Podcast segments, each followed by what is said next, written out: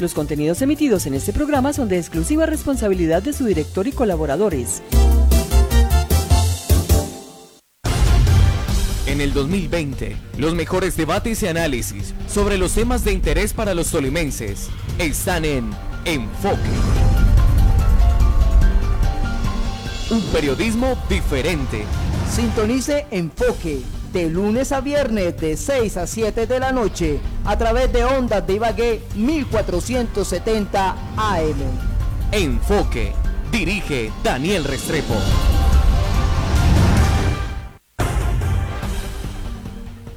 Muy buenas tardes, bienvenidos a Enfoque. Estamos desde ya en los 1470 AM. Nuestro programa va de lunes a viernes, de 6 de la tarde a 7 de la noche. Invitados, análisis, hay debate que siempre nos ha caracterizado y mucho, pero mucha información y como siempre, temas de interés de nuestro querido departamento del Tolima y su ciudad capital. Esto es Enfoque. Bienvenidos. El análisis, la opinión y credibilidad en Enfoque, un periodismo diferente. Escúchalo en Ondas de Ibagué 1470 AM. El poder de la radio. Agradecimiento especial a todas las personas que nos escuchan desde sus hogares y sitios de trabajo. Gracias a los que nos siguen y nos ven en redes sociales. Sabemos que estamos en medio de una emergencia en medio de este aislamiento obligatorio, que es por nuestra propia salud, para estar de la mejor manera y queremos llegar a cada uno de sus hogares con temas de interés, con nuestro con nuestra voz de aliento, queremos que pasen una tarde diferente, queremos que escuchen obviamente enfoque a través de Ondas Divagué. Ya estamos transmitiendo en vivo y en directo en la página de Facebook de Ondas Divagué. Más de 101 mil me gusta y más de 131 mil seguidores conéctense con nosotros, denle compartir a esta publicación y que más personas puedan escuchar Enfoque a través de Facebook y a través de Ondas Divague. Pero también pueden seguir Enfoque en cada una de sus redes sociales. En Facebook nos encuentran como Enfoque TV. En Twitter o Twitter nos encuentran como arroba enfoque raya al piso Tolima. Y en Instagram nos encuentran con la misma dirección, arroba enfoque raya al piso Tolima. O pueden seguir nuestro sitio web enfoque Tolima com. Ahí estamos subiendo todos los días información de interés para que estén muy pero muy conectados con las noticias, la información de lo que pasa en Ibagué y en el departamento de Tolima. En primera instancia saludo a mi compañero de todos los días, Guillermo Naranjo. Muy buenas tardes, bienvenido. Daniel, muy buenas tardes, muy buenas tardes a nuestros invitados y a toda la, audiencia que hoy nos escucha. También saludo. Voy a empezar a saludar también a nuestros invitados del día de hoy, un tema muy interesante que ya les voy a dar a conocer. Saludo al profesor Andrés Velázquez, él es profesor de planta de la Universidad del Tolima, doctor en educación y una especialización en computación para la docencia y es decano de la Facultad de Educación. Profesor Andrés Velázquez, buenas tardes, bienvenido. Muy buenas tardes, a usted y a su amable oyente. También saludo a esta hora de la tarde al doctor Camilo Delgado, abogado, ex concejal de Ibagué, candidato a la alcaldía de la ciudad y actualmente docente universitario y que lo hemos visto muy juicioso haciendo parte de esta virtualidad que será el tema del día de hoy. Doctor Camilo, bienvenido. Daniel, muy buenas tardes para usted, para todos los oyentes. Por supuesto, un saludo muy especial para, el profe Andrés y para el profe Guillermo. Y, muy contento de participar en un tema que definitivamente hace parte, Daniel, de los retos que la educación hoy afronta por cuenta de esta pandemia mundial. Sí, señor. Precisamente hoy en el enfoque la virtualidad en la educación del Tolima a nivel nacional. ¿Cuáles son los retos en medio de esta pandemia? Como lo dice el doctor Camilo Delgado, la invitación es a que opinen con nosotros el enfoque y si tienen alguna pregunta, línea fija habilitada 261-4590 o envíen una nota de voz a mi número 318-502-2894. 318-502-2894. Antes de entrar con nuestros invitados del tema del día, vamos a ir con la nota económica con Guillermo Naranjo. ¿Cómo se encuentra este ámbito, este sector, todo el tema de la economía a nivel mundial y a nivel local en nuestro país? Lo escuchamos a continuación con Guillermo Naranjo. La nota económica, la información más importante del ámbito económico, en enfoque, con el economista y docente universitario, Guillermo Naranjo.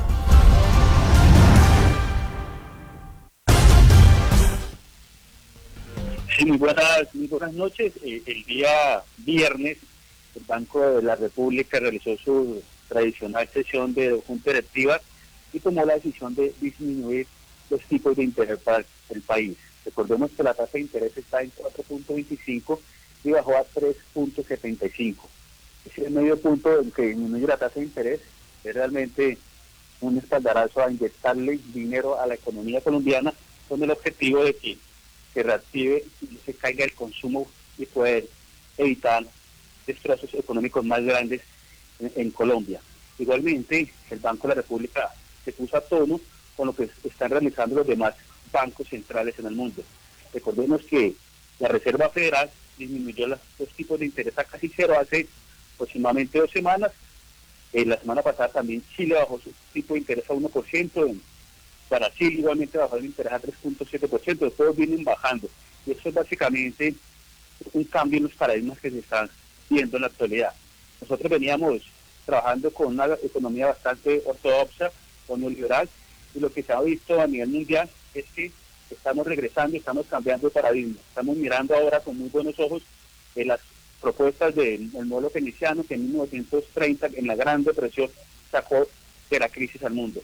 Eso es un muy buen llamado porque realmente lo que estamos pidiendo desde la economía y algunos economistas es que cambiemos la manera de hacer economía, que estamos en un momento de crisis y que a la crisis toca utilizar herramientas diferentes. Por otro lado, el petróleo está cerca a los 20 dólares y eso realmente es una preocupación muy grande para la economía colombiana en vista de que el 75% de nuestras ventas en el exterior depende del petróleo. Es importante resaltar que Ecopetrol debe tomar medidas nos extrañó mucho que Ecopetrol en una situación de crisis internacional de petróleo tomara la decisión de entregar dividendos. Realmente no se concibe, me parece que es una situación que, que no se concibe en este momento, que no es la propia, porque necesitamos fortalecer mucho más la empresa eh, petrolera de, Colombia, porque si no, desafortunadamente no podríamos competir. Muchas gracias, Guillermo, por la nota económica. Son las seis y siete minutos. Ustedes escuchan Enfoque a través de Ondas de Ibagué 1470 AM. En los 1470 de la M, Enfoque, un periodismo diferente.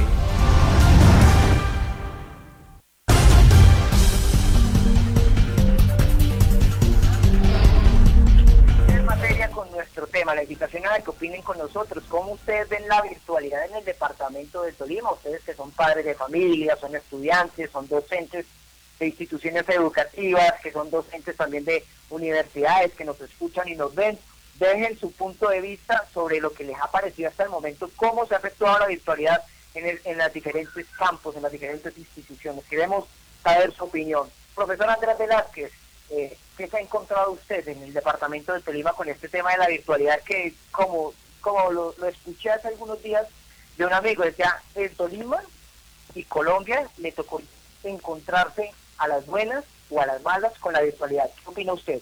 Bueno, eh, muy, muy amable, gracias. Saludos también a los compañeros del panel. Miren, cuando uno habla de educación virtual, está hablando de educación en línea o educación por el ciberespacio, es decir, por Internet. Y aquí es importante tener en cuenta lo siguiente. Aquí se puede hacer e-learning, uso de computadores, mobile learning, uso de tabletas, celulares, y e-learning presencial y virtual simultáneamente. Aquí en el Tolima tenemos un problema y en todo el, digamos, en todo el país. Nosotros hicimos el año pasado una investigación en 30 colegios de, 10 departamentos. Mire lo que encontramos. Un problema central, baja formación del profesorado en formación académica del uso de las TIC. El profesorado actual no fue formado en el uso de las TIC. Y hoy se requiere competencias específicas, pero además en competencias TIC y en innovación tecnológica. Y un 70% del profesorado no tiene estas competencias. Entonces aquí tenemos una de las principales falencias, es ese. Quien lleva los cambios, las reformas al aula son los profesores. Y aquí vemos que eh, eh, es clave la formación del profesorado, y no la tiene. Vamos con otro punto. Tenemos aquí deficiencia en la, infraestructura, pobre infraestructura. Eh, colegios sin computadoras, sin redes, es decir, computadores obsoletos, y, y, de eso no se queda atrás la Universidad del Tolima, a la cual pertenezco, a la cual trabajo. Otro eh, elemento es la pobre o nula conectividad. Únale a eso ahora que muchos estudiantes no tienen los recursos tecnológicos, ni computadores, ni tablets, ni celulares. Pero también, y es que aquí hay un problema, es que eh, la educación no solamente es urbana, sino rural. Y si en el campo no entra ni siquiera a final de los móviles de celulares, para celular, mucho menos para Internet. Y los estudiantes que tienen a veces Internet es pobre la conectividad, no, no hay la banda ancha. Entonces, la intuición es buena, pero no es la solución en el momento. Eh, la gente decía, ¿por qué no empecemos, empecemos? Y yo decía lo siguiente, si la Universidad del Tolima decidiera empezar mañana la virtualidad, ¿con cuántos estudiantes la iniciaríamos?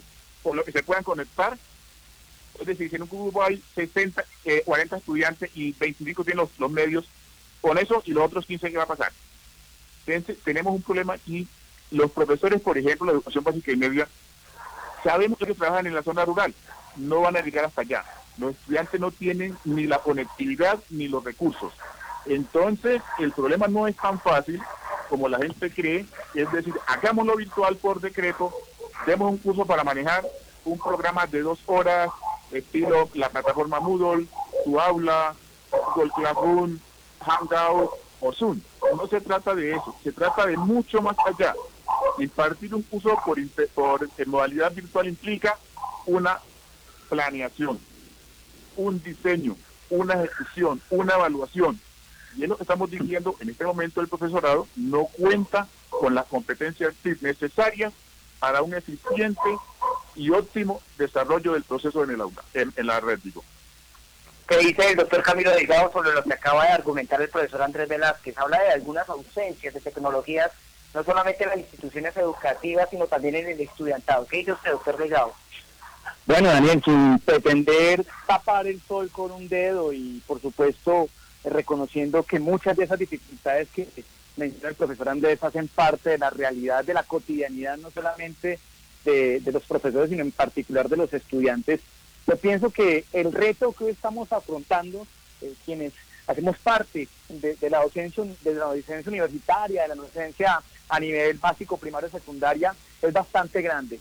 Y en ese contexto, a mí sí me gusta muchas veces ver este tipo de dificultades como unas oportunidades para mejorar y para avanzar, para que esas falencias, por ejemplo, profe, que usted menciona, se conviertan en el derrotero y que la administración pública y las administraciones de las universidades privadas empiecen a invertir en mayor medida en las garantías para que los estudiantes puedan realmente tener la conectividad que muy seguramente en una época eh, sin las dificultades que estamos afrontando, no habíamos tenido presupuestado, pensado lo que estamos viviendo en este momento. Hay una, una, un adagio popular que dice que uno tiene dos opciones en la vida cuando se presentan este tipo de problemas. Ver el vaso medio lleno o el vaso medio vacío. Entonces yo voy a exaltar acá lo positivo, la creatividad y por supuesto el esfuerzo que estamos haciendo muchos desde las universidades para dejar, evitar naufragar los semestres académicos que iniciaron, por ejemplo, en este año las universidades privadas que pues por cuenta de sus condiciones no, no han tenido las dificultades que yo sé se afrontan diariamente, eh, y el profesor Andrés lo sabe más que nadie en la universidad pública, pero que también ha llamado la atención para que las directivas de las diferentes instituciones de educación superior en Colombia pues empiecen realmente a tomar en serio que esta dificultad que hoy se está presentando con los estudiantes en materia de conectividad, que la dificultad que estamos sufriendo los docentes en materia de formación, profesor Andrés, porque yo con usted tengo claramente eh, una coincidencia en eso. Muchos de nosotros no estábamos preparados para ese cambio de chip tan intempestivo como el que nos tocó vivir en estos momentos de pandemia mundial. Pero también nos ha permitido cambiar ese chip en parte desde el punto de vista empírico o autodidacta, que no debería ser lo que un docente de hoy en el mundo moderno debería estar desarrollando, pero que también ha, hecho que en el caso particular que se lo cuento o, lo comparto desde el punto de vista de la Universidad Cooperativa de Colombia, estamos viviendo para garantizar una formación intensiva dadas las condiciones excepcionales que hoy estamos viviendo y por supuesto poder entrar desde el punto de vista ya administrativo y desde la institucionalidad de cada una de las universidades a entrar a superar progresivamente esas falencias. A eso el otro elemento fundamental, Daniel, que por lo menos en el caso de la educación superior, donde a pesar de estar todos eh, sumidos en el, contexto de la eh, sociedad de la información, ustedes como medios de comunicación, ayer lo decían muy bien en el programa, y la semana pasada lo decían muy bien en el programa, hoy todos estamos inmersos en este tema del Internet, de la conectividad, también debemos reconocer que muchos estudiantes de universidades tanto públicas como privadas no solamente se dedican a estudiar, sino que muchos de ellos trabajan o laboran. A nosotros nos ha correspondido como docentes inclusive tratar de adecuar los tiempos y los mecanismos, los instrumentos, las, hasta las aplicaciones que estamos utilizando para que las clases no solamente puedan ser transmitidas en tiempo real, sino que también puedan quedar almacenadas en unas nubes de conocimiento donde los estudiantes puedan ingresar. Vuelvo y repito, sin pretender justificar la ausencia de inversión en materia de actualización tecnológica y conectividad, sí veo que hoy en las universidades tienen un reto muy grande y muchas de ellas estamos, están cumpliendo con este derrotero y es tratar de cambiar estas circunstancias y que esta dificultad mundial nos sirva para ajustarnos a las nuevas tecnologías que imponen eh, el tema de la virtualidad en la educación en el mundo moderno. Bueno, Guillermo Naranjo, ¿usted qué opina? ¿Estábamos preparados para, para esta virtualidad que nos tocó emprender en todas las instituciones? Bueno, yo creo que inicialmente nos tocó aprender a nadar en un naufragio. Evidentemente, los profesores, en su gran mayoría, no estoy diciendo todos, pero en su gran mayoría no estábamos preparados, no tenemos las competencias para orientar un proceso académico bajo esta modalidad.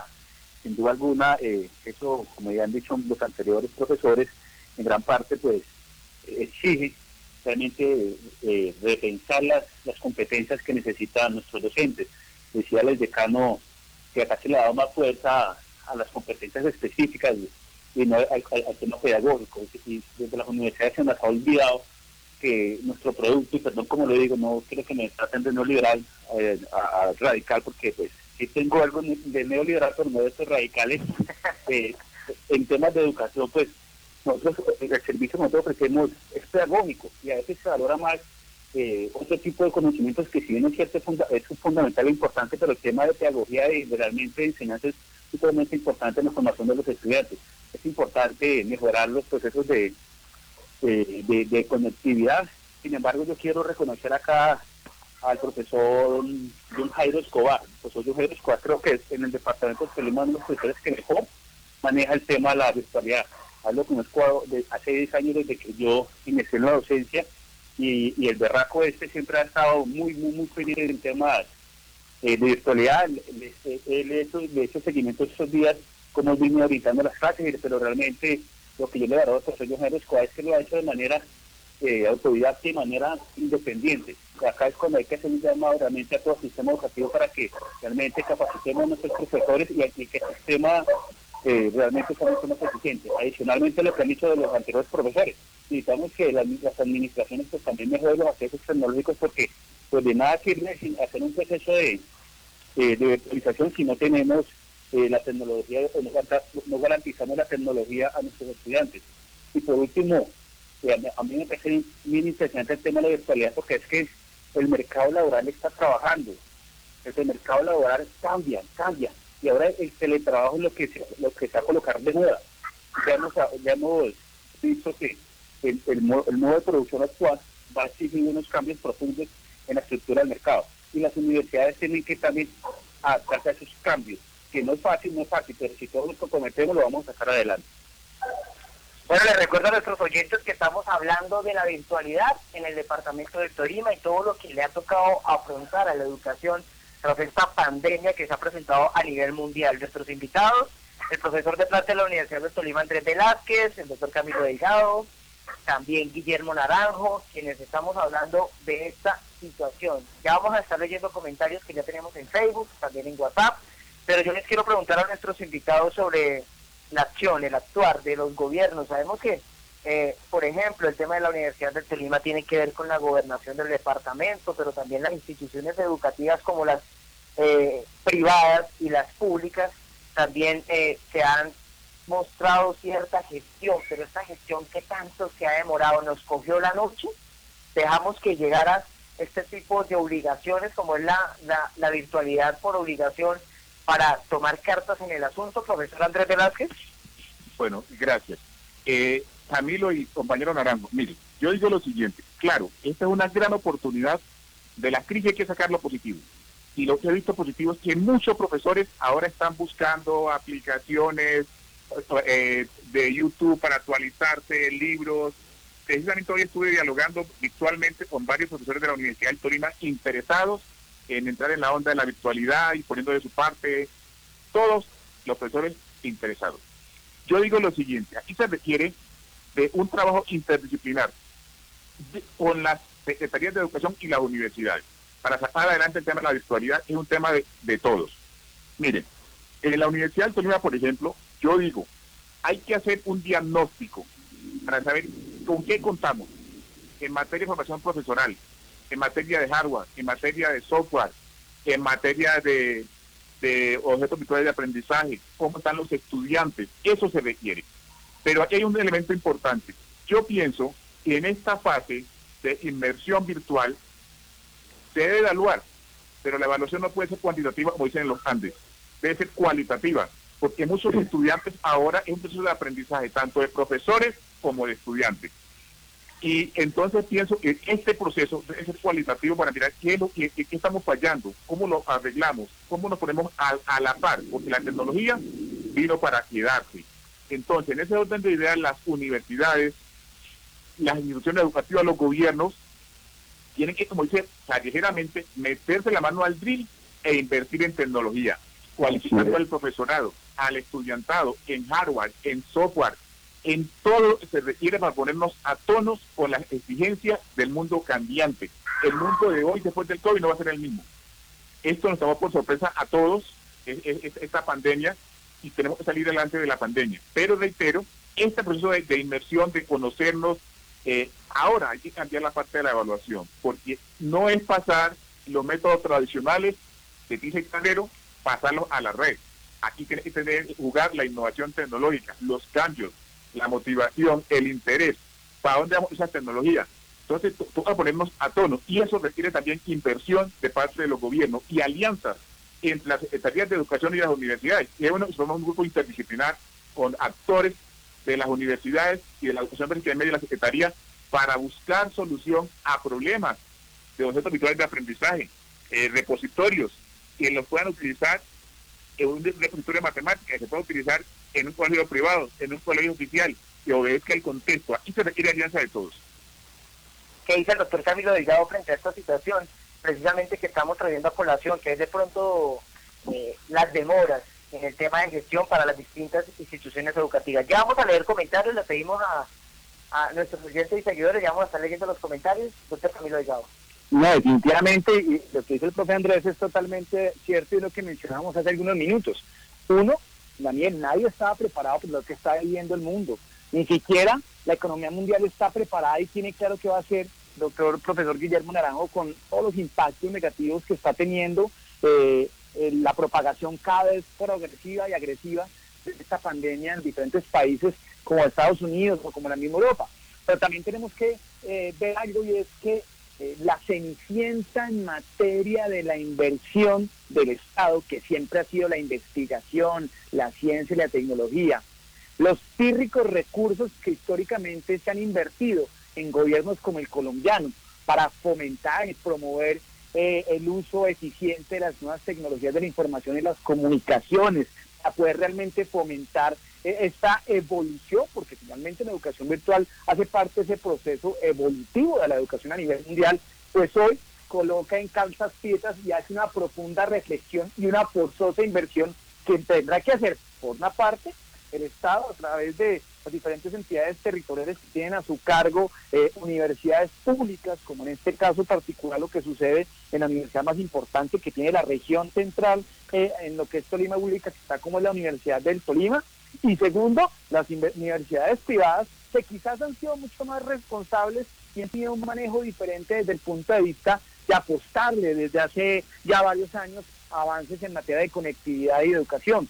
Eh, yo pongo el ejemplo particular de que eh, he compartido, y si alguno de mis compañeros docentes de la universidad me está escuchando, saben que todos pasamos por, esa, por ese momento, eh, la angustia de muchos profesores, la angustia de muchos docentes en torno a no obtener la formación necesaria y suficiente para poder impartir sus asignaturas de manera virtual, para conocer realmente eh, el alcance y la utilidad que se presenta en el mundo hoy por parte de las aplicaciones, llámese Teams, Zoom, Boom, en general las que se han creado a través de los diferentes campos virtuales, pero también esa misma preocupación se ha traducido en una obligación y otra preocupación superior de las universidades para poder tratar de formar de la mejor manera, de una manera no solamente expedita y rápida, sino también en, inversión en sus plataformas tecnológicas, en sus, en, sus páginas como tal, para poder acceder a otras herramientas, a otros instrumentos que permitan avanzar en el proceso de, de formación académica y que ha llevado hoy, repito, a que nos, estamos, nos estemos colocando a tono y a punto forzosamente en esta realidad. Pero definitivamente, Daniel, esto va a quedar simplemente en buenas intenciones si desde el gobierno nacional no se empiezan a generar una serie eh, de, no solamente de, directrices o recomendaciones, sino también de inversiones en el campo de, en el campo de la conectividad para garantizar que la educación llegue a todos los rincones, a esas veredas que mencionaba el profesor Andrés, a esos sectores alejados del territorio colombiano y sobre todo a toda esa cantidad de estudiantes que dependían de la conectividad de la universidad. Le pongo el ejemplo de muchos estudiantes en la ciudad de Ibagué para poder acceder al campus virtual, pero que ahora se encuentran con el reto de buscar mecanismos que les permitan estar actualizados con los conocimientos y los contenidos temáticos de las asignaturas que hoy se están impartiendo a través de los campus virtuales. 6 y 26 minutos, denme una esperita, Guillermo, vamos a leer unos comentarios para que no, se nos acumulen tantos. Rodrigo Hernández sí, ahora llegó la revolución científico-técnica en Colombia, a los corruptos les toca retirarse en sus fincas, porque le tocó a la ciencia, al arte, a la educación, a la salud, a la verdadera revolución científica técnica, no más corrupción. Dice también por acá, nos escribe Jorge Díaz, buenas tardes Daniel, equipo de trabajo, panelistas, profesor Guillermo Naranjo, bendiciones para todos, excelente sintonía para un maravilloso programa en toque. Jorge, muchas gracias allá en el barrio de las ferias. Mariano Martínez Ospina nos dice buenas tardes, Daniel, un saludo para todos, excelente programa, saludo para él que tiene un programa radial allá en la capital de la República, mantengo atento de ese programa y él mantiene atento del programa Enfoque. Saludo especial para él. Doña Hipólita Rodríguez dice buenas tardes, lo felicito por su programa y el comentario de doña Hipólita, por acá lo tengo, bueno, ya lo voy a estar leyendo, dice, entendemos que este mundo con esta pandemia no va a ser el mismo, tenemos que adaptarnos y cambiar el modo de pensar y actuar. Esto yo creo que refiriéndose también al tema de la educación virtual y le dejamos este Estela Gordillo, Estelita, dice Danielito, ¿cómo está? Muy bien. Y Dani Rafaela Molina Torres Grosa dice, Dani, no solo en las universidades, sino en las entidades públicas. Esta pandemia nos atropelló con todo y en eso ha incluido la improvisación en nuestros teletrabajos e información inmediata. Dice Guillermo Naranjo, su opinión. Sí, evidentemente pues, es un reto enorme. Creo que la mayoría de, docentes pues nos nos cogió, no, no, bueno, no sé cómo decirlo decentemente, pero nos cogió por sorpresa, por sorpresa. Nos tomó por sorpresa esta situación. Y eso eh, genera un reto muy grande. Eh, por ejemplo, lo que en este momento, eh, desde mi experiencia personal, los mayores retos, reflexiones que estoy asumiendo es el tema de evaluación. Es decir, ¿por qué? Porque pues para nadie es un secreto que en, el tema presencial, pues, existen unos métodos de, evaluación que son diferentes a los métodos de evaluación en, en, tema de la virtualidad. Entonces, en, ese, en ese orden de ideas es importante también que los profesores tengan no solamente esa competencia en, en manejo de, física y tecnología, sino también en pedagogía de la virtualidad, porque nosotros tenemos que garantizar que realmente el conocimiento y la enseñanza que se está impartiendo realmente eh, está generando un aprendizaje significativo. Creo que es uno de los retos mayores. Adicionalmente, eh, la educación virtual exige, exige mucho compromiso no solamente de, de profesores, sino también de los estudiantes, porque pues eh, para nadie es un secreto que es una modalidad muy, muy diferente al tema presencial. Y mira otro, otro caso que me tocó a mí, por ejemplo, en estos días para el tema de algunos alumnos que tengo en zona rural. Por algunos muchachos que tengo en zona rural, pues el problema de conectividad era enorme, muy grande, pues me tocó hacer, hacer mi clase de macroeconomía por, por radio. Me tocó volver a la radio, volver para poder garantizar a los estudiantes que, se les pueda brindar la información. Y, nos tocó utilizar en ese momento el WhatsApp para que ellos me hicieran preguntas y yo vía radio les, les iba respondiendo, digamos, generando nuestra asignatura. Pero fue una situación que nos, nos tocó realizar porque en esa zona, en esas veredas, la conectividad era extremadamente ineficiente y, a ellos les queda mucho más fácil sintonizar una emisora. Pero eso exige reto y creatividad en este momento nos estamos tomando y haciéndolo de la mejor manera posible con lo que tenemos. Pero sí exige una mayor formación por parte de las instituciones y que miremos esto eh, eh, como una oportunidad para perfeccionar las competencias de los docentes. 6 y 30 minutos, 6 y 30 minutos, vamos a ir a una pequeña pausa comercial y ya regresamos. Les recuerdo que estamos con invitados especiales, el profesor Andrés Velázquez, el profesor también eh, Camilo Ernesto Delgado y también el docente Guillermo Naranjo. Vamos a ir a una pequeña pausa y cuando regresemos, los retos, lo que se necesita para que realmente la virtualidad funcione en Colombia. Pausa comercial y ya regresamos.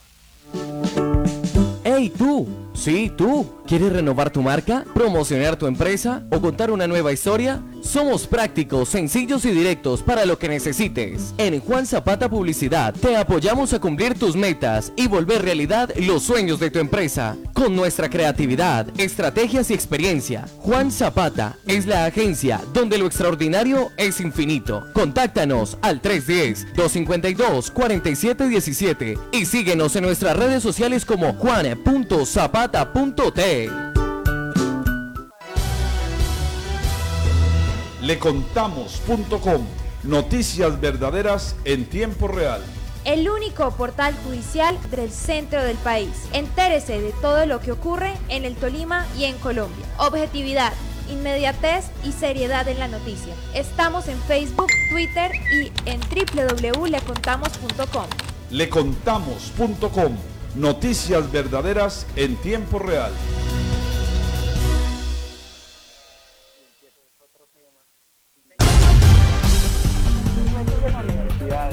Ahí.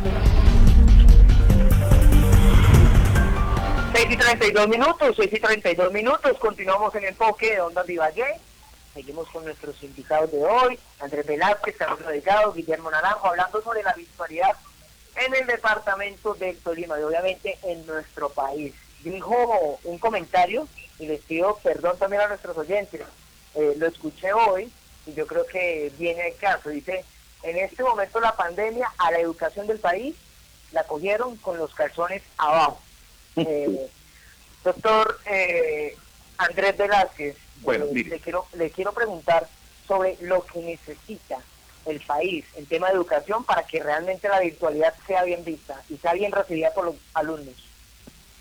como le venía diciendo, la Universidad del Tolima, por ejemplo, requiere, yo no soy el rector, hay que aclarar, pero fui decano de la Facultad de Educación, manejo las Requiere por lo menos, por lo menos, unos 15 mil millones de pesos, 15 mil millones de pesos por al día, en formación docente es clave, en hardware, en software, en todo lo que tiene que ver con prepararnos para responderle a las actuales y futuras generaciones de información con respecto a las TIC.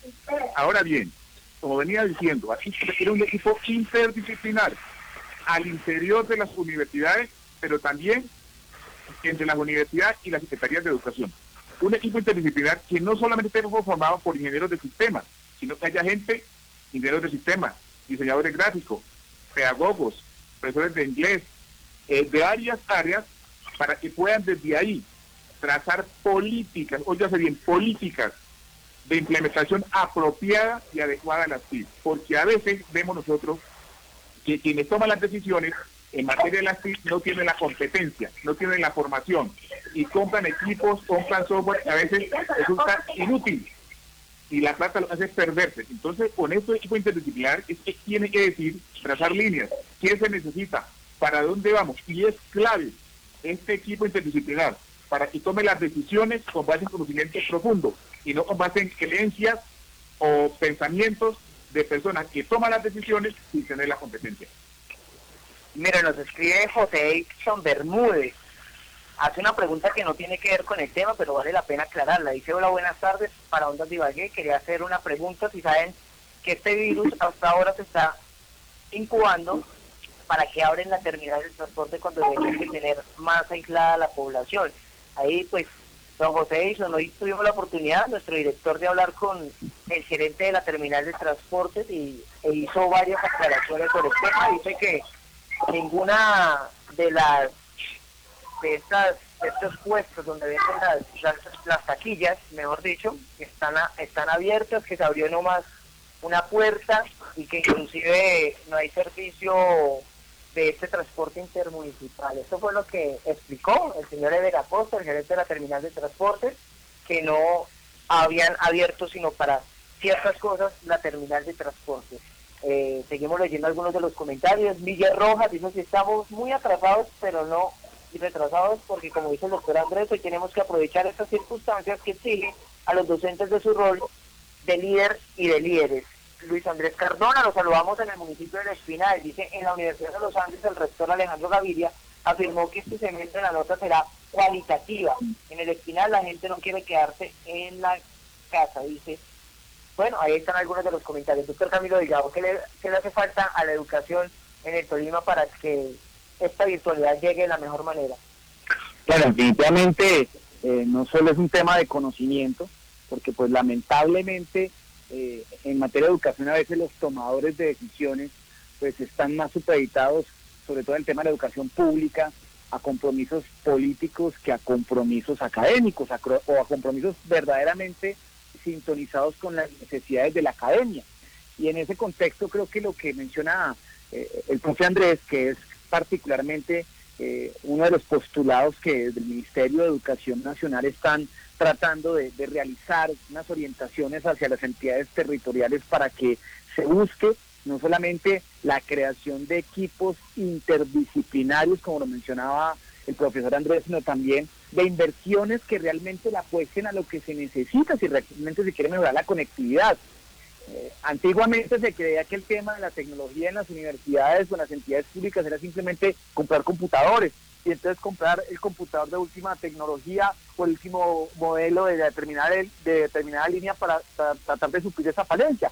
Pero hoy vemos que no, es un tema que va mucho más allá que simplemente la parte de los equipos y que requiere, por supuesto, entrar a, a entablar un proceso de, interconexión entre desarrolladores y creadores de, software, de hardware, pero también en empezar a establecer cómo las mismas universidades empiezan a implementar sus propias, sus propias aplicaciones, sus propios elementos de conectividad y empiezan a evaluar y a diagnosticar, porque de nada sirve eh, hacer inversiones por parte de, gente eh, técnica experta si no tenemos claramente diagnosticadas las necesidades de nuestra comunidad educativa. Lo mencionamos ahorita en, los comerciales, a los oyentes.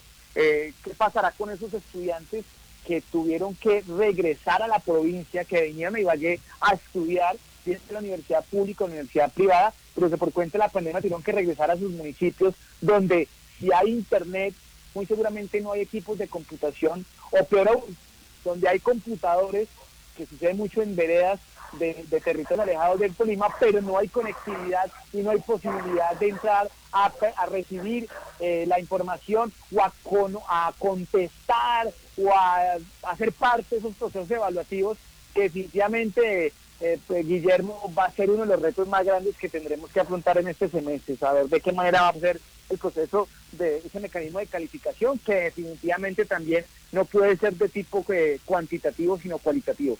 Daniel, concluyo con lo siguiente.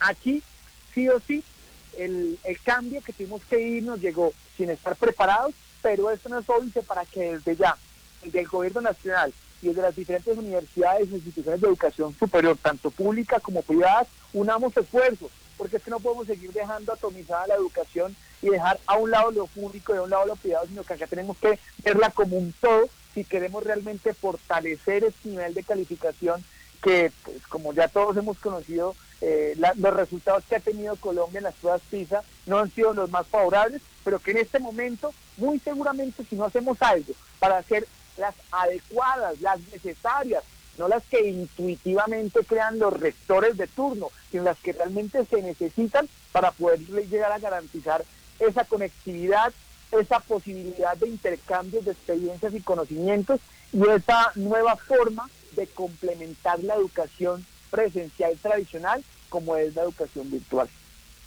Miren, nos escriben desde la ciudad de Bogotá, tampoco tiene que ver con el tema, pero vale la pena leerlo. En Bogotá tampoco estamos sin como para comprar comida ni pagar servicios. Mira, ahí está la situación de la capital de la República, de algunos ciudadanos. Catalina de las Casas dice, claro, todas las clases se pueden hacer virtuales, puesto que ya existe esa modalidad de estudio, solo que nos cogió desprevenidos pero solo con un poco más de tiempo y preparación se pueden hacer todas las clases virtuales, pero siempre debe existir la opción de presencial.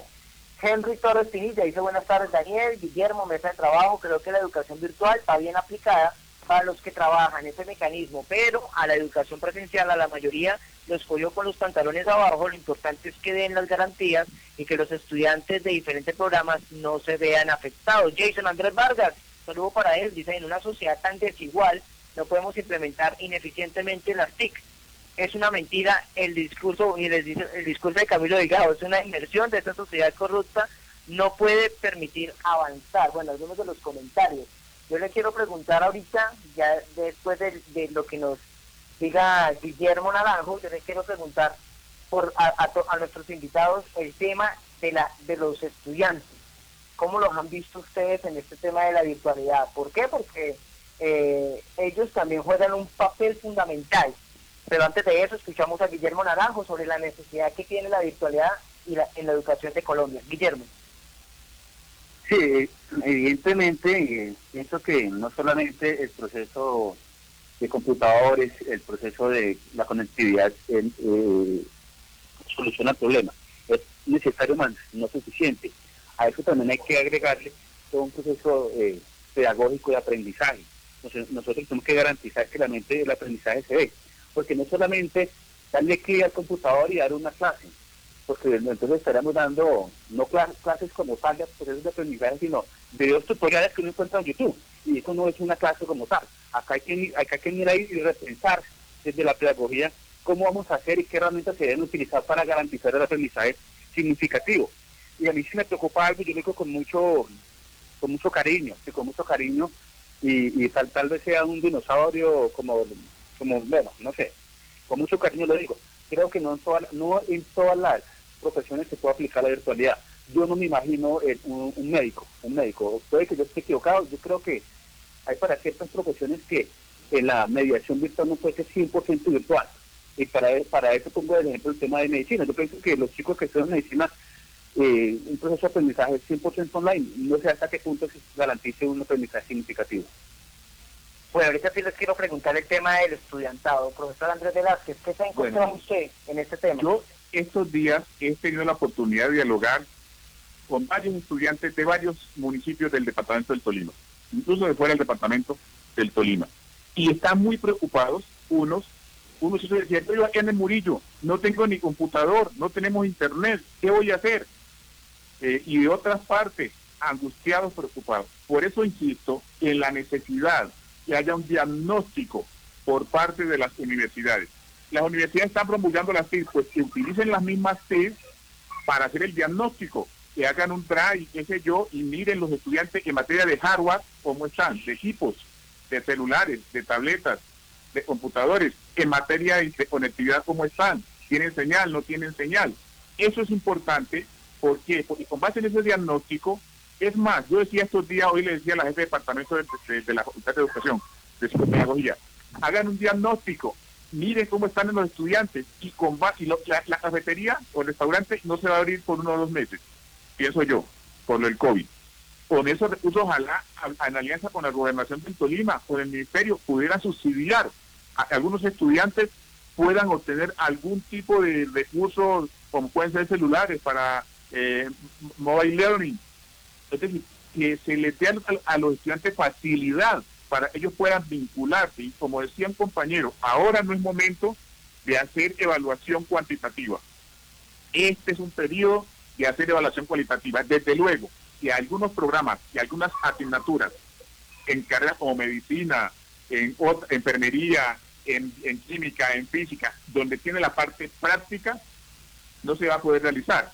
Desde luego, esas carreras son virtuales, son presenciales. Entonces, me parece que a mí, a mí en este momento, debería, empezar por bloques, por los teóricos, mientras damos vida a ver qué va a pasar con, lo, con la pandemia. Pero en estos momentos yo pienso que se deberían empezar en bloque los usos teóricos. Los, los cursos teóricos prácticos no deberían empezar todavía, deberían empezar a mediados del semestre. Ahora hagamos, hagamos la de la experiencia con los cursos teóricos.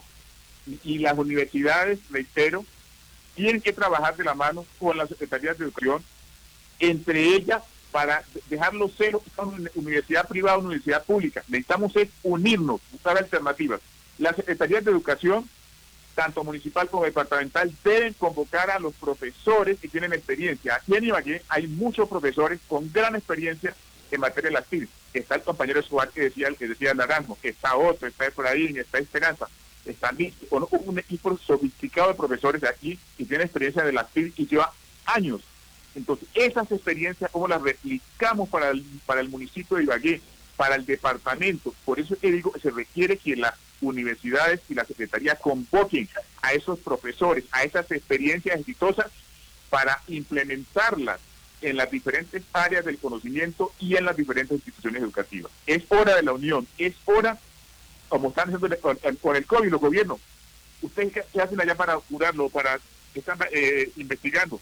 Reunámonos las experiencias en investigaciones, debemos hacerlo atrás, para ofrecer una educación que sea de calidad que tenga pertinencia a nuestros jóvenes universitarios y de los niveles de educación básica y media. Hay experiencias aquí también de profesores formados, aprovechémoslos, secretarios de educación, llamen a sus profesores, convóquenlos para mirar cómo se implementan esas estrategias. Nos escribe don José del Carmen desde Santa Teresa en el municipio de Líbano, que sigue enfoque del municipio del norte tolinense. Dice, buenas noches Daniel. La virtualidad en la educación es de cierta manera un medio que se puede utilizar en ciertas ciudades del país, pero en ciudades como el municipio del Líbano, este medio y servicio es muy precario. Ahora, por otro lado, son muy pocas las familias donde los estudiantes cuentan con un computador en casa y con el servicio de Internet. Eso en un municipio. Y también hablemos que todos los padres, todos los padres al menos tienen el bachillerato y en el campo mucho más pobre este medio y mucho más carencia de educación. No hay buen servicio de Internet y la educación en los padres mucho más baja. Una buena parte de los educandos viven con los abuelos y estos muy poco pueden colaborar en el proceso de educación virtual. Ahí está el comentario de don José Carmen. Doctor Camilo Delgado, el tema de los estudiantes, ¿cómo lo ve usted? Bueno, la verdad, yo le quiero compartir a ustedes, a los oyentes, la experiencia que hemos tenido en este proceso, en esta parte de implementación de esta virtualidad. Y por supuesto, antes de, contarlo, eh, mencionarle y complementarle al profesor Andrés que, que hay mucho talento jugado el departamento del Tolima, mucho ibaguereño, mucho tolimense que ante la ausencia de inversiones importantes y representativas en esto que hoy se convierte ya no en un lujo, sino una necesidad como es el uso de las TICs, que se fueron no solamente de, de Ibagué, sino del país, y han generado unos procesos exitosos en las diferentes ciudades o regiones donde se han desempeñado. A ellos también hay que convocarlos, profe, a ellos también hay que traerlos, retomar esos cerebros curados que han tenido que irse a la ciudad de porque antes de la pandemia las, instituciones de educación superior no veían como una prioridad la inversión en materia de conectividad, la inversión en materia de tecnología, la, inversión en materia de investigación. Y ahora, en ese momento tan crucial que estamos viviendo, definitivamente se convierte en un imperativo siendo necesidad que tenemos que realizar. Pero Daniel, volviendo a la pregunta, les cuento algo. Mire, yo, tenía una, preocupación muy grande y es que eh, en este semestre eh, se nos, se nos, se nos eh, juntan dos retos. Uno, el de, el de enseñar aprendiendo el tema de la virtualidad y dos, en hacerlo en dos escenarios, en el escenario de pregrado y en el escenario de posgrado. Y el primera experiencia lo tuve este fin de semana en posgrado, temeroso de, de qué tan preparados estábamos los estudiantes y qué tan preparado estaba como docente yo frente a una pantalla de un ordenador poder impartir una cátedra de especialización.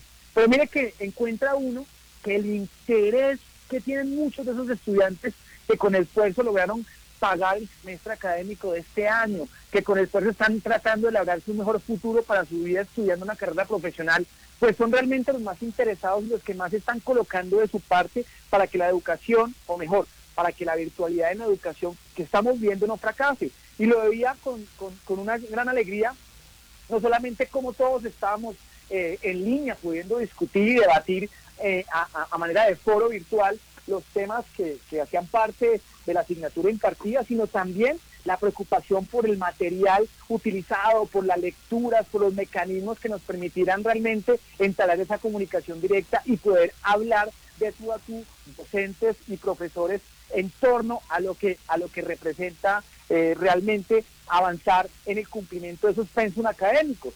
Y en el área pegado ni se diga, mire, esta, esta mañana tenía una clase con uno de los grupos eh, más, más grandes que tengo, son cerca de 42 estudiantes, 40 estudiantes, perdón, y todos ellos también con esa inquietud y esa necesidad que más allá y lo digo con, como anécdota, que más allá del tema de la calificación, que es casi lo que siempre resulta siendo la preocupación del estudiantado en el sistema tradicional, están interesados por el aprendizaje, por recuperar esas horas perdidas, por buscar con el docente que esa, ese, material que, logra ser eh, compartido a través de la plataforma que estamos utilizando se convierta no solo en un material de consulta, sino una oportunidad para ser más rigurosos en temas como la lectura, en temas como la argumentación. Y creo que en este sentido, en lo particular, quedé gratamente sorprendido con la disposición, con el ímpetu, pero sobre todo con, esas, con esa preocupación y con esas ganas de muchos de esos jóvenes, con muchos de esos profesionales que con esfuerzo están adelantando su posgrado y que no quieren ver naufragado su sueño de especializarse o ser profesionales por cuenta de la crisis que se está viendo a nivel mundial. Creo que, que para nadie de los que estamos hoy involucrados en este proceso puede ser un secreto que son más los estudiantes que están conectados con la necesidad de avanzar en la conectividad de esta educación virtual que los que de una u otra manera por las dificultades propias que se presentan, por esas asimetrías sociales de las que tanto menciona a veces el profe Guillermo que hay en la sociedad, que, hoy estamos viviendo. Y me, termino con lo siguiente, Daniel, perdóname que me extienda, pero esto no se trata de, discursos bonitos, como decía de pronto ahorita uno de los comentarios que usted leía. Yo creo que eso hace parte de los retos de la administración pública y la educación superior, tanto pública como privada. Yo pienso que si uno como docente eh, se resiste al cambio, porque también se resiste a promover y a motivar a que desde las del nivel administrativo y directivo de las universidades empecemos a cambiar el chip, pero también a, promover y a incentivar y cultivar en sus estudiantes el ímpetu por estar siempre ávidos de conocimiento, pues hombre, creo que no estamos realmente conectados con la realidad de ese proceso de formación que estamos viviendo. Más que discursos, son llamados de atención y también llamados a la esperanza de que aquí no se ha perdido nada, de que al contrario, esas dificultades que se presentan por esas desigualdades sociales sociales se convierten en una gran oportunidad para que las universidades públicas y privadas inviertan decididamente en mecanismos que garanticen la conectividad con su eh, comunidad educativa. Guillermo Naranjo, su opinión sobre el tema de los estudiantes. Lo he visto juicioso en ese tema de la virtualidad. Sí, sí. Yo tengo la, la, he tenido la oportunidad de, pues este año de tener, dar clases no solamente en aquí, sino también a los estudiantes en, en los municipios. Y he visto en primer lugar eh, los estudiantes son muy propositivos ah, y sobre todo el tema para, para a mí me generó muchas gratas sorpresas que en, los municipios, en los, en los pueblitos, hubiese mayor aceptación de los mismos estudiantes. Yo pensé que eso iba a generar algún shock, pero no, al contrario, los muchachos lo he visto muy propositivos, participando en todas las actividades que, que yo he venido realizando. Eso también ha cambiado las relaciones entre profesores, estudiantes, que se venía manejando tradicionalmente, ahora hay un proceso mucho más cercano y eso también de cierta manera ayuda a que el proceso de formación uno lo pueda hacer un poquito eh, mucho más significativo.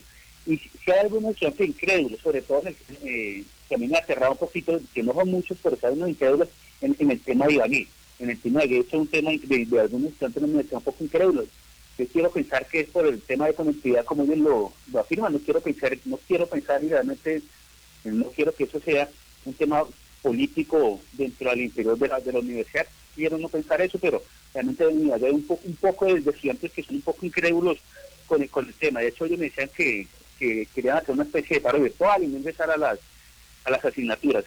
Sin embargo, pues la gran mayoría de los estudiantes lo que he visto es que son muy propositivos y, realmente están también aportando y le están a uno también enseñando, enseñando un poco de, de plataformas para utilizar. Y también quiero unirme al llamado que hizo el profesor Andrés. Realmente es importante esa unión entre universidades públicas y privadas para que esos expertos, como el que yo decía el profesor Mujer Escobar, pues nos comenten y nos retroalimenten su experiencia de tanto tiempo en el manejo de la virtualidad.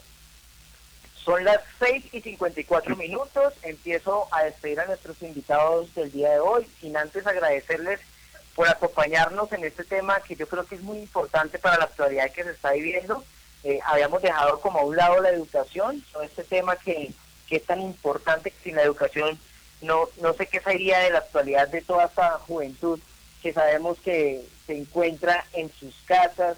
Eh, y yo creo que el tema de las clases virtuales les, ha ayudado como para llenar un poco este vacío que tiene toda esta juventud a nivel nacional y a nivel mundial. Agradecimiento cordial hasta hora de la tarde o tarde-noche ya al profesor Andrés Velázquez, que trabaja en la Universidad del Tolima, de planta, doctor en educación y una especialización en computación para la docencia y ex decano de la Facultad de Educación. Profesor Andrés Velázquez, gracias por acompañarnos hoy en Enfoque. Muy amable a ustedes, gracias por darnos esta oportunidad. Es un tema de pertinencia, de interés social eh, y más aún en la actualidad, en el momento que vivimos.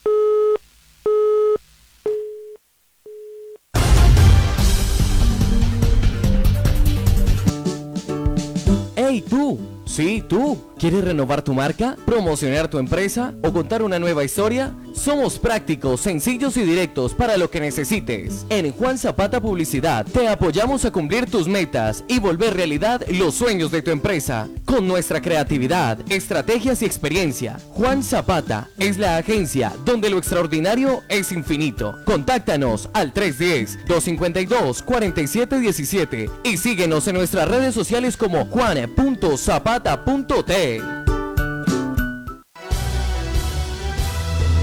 Lecontamos.com. Noticias verdaderas en tiempo real. El único portal judicial del centro del país. Entérese de todo lo que ocurre en el Tolima y en Colombia. Objetividad, inmediatez y seriedad en la noticia. Estamos en Facebook, Twitter y en www.lecontamos.com. Lecontamos.com. Noticias verdaderas en tiempo real. De lunes a viernes, de 6 a 7 de la noche, escucha Enfoque, aquí en Ondas de Ibagué, el poder de la radio. El análisis, la opinión y credibilidad en Enfoque, un periodismo diferente. Escúchalo en Ondas de Ibagué, 1470 AM, el poder de la radio. Hasta aquí un eh, capítulo más, un programa más de enfoque a través de los 1470 de la M. Dirigió Edson Daniel Restrepo con sus invitados el día a día, los temas de actualidad siempre analizados profundamente y con los especialistas. Eso fue Enfoque. Los esperamos mañana nuevamente a las 6 en punto de la tarde con más temas de interés para toda la ciudadanía ibaguereña, tolimense y colombiana. Desde Ibagué, la capital del departamento del Tolima, esta es Ondas de Ibagué, 1470 AM, HJTV. Ondas de Ibagué, siempre la más popular.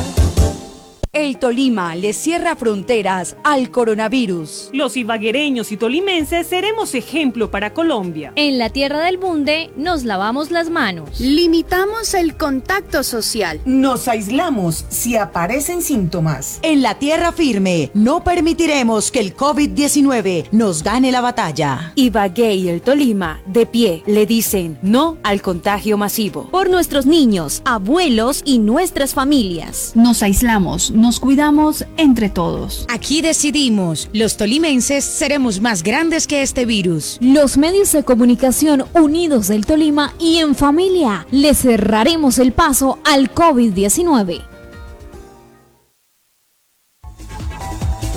Ondas de Ibagué es interactiva. Nos encuentras en el ciberespacio internet www.ondasdeibagué.com. Cuéntale a tus familiares, amigos y allegados que se encuentren fuera del departamento o del país que tienen la opción de saber de su terruño a través del sistema Real Audio. Ondas de Ibagué, la de millones de oyentes, la más popular.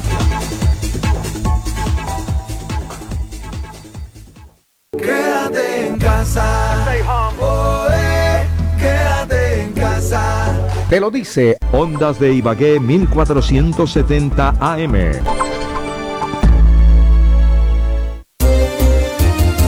Los contenidos emitidos en este programa son de exclusiva responsabilidad de su director y colaboradores.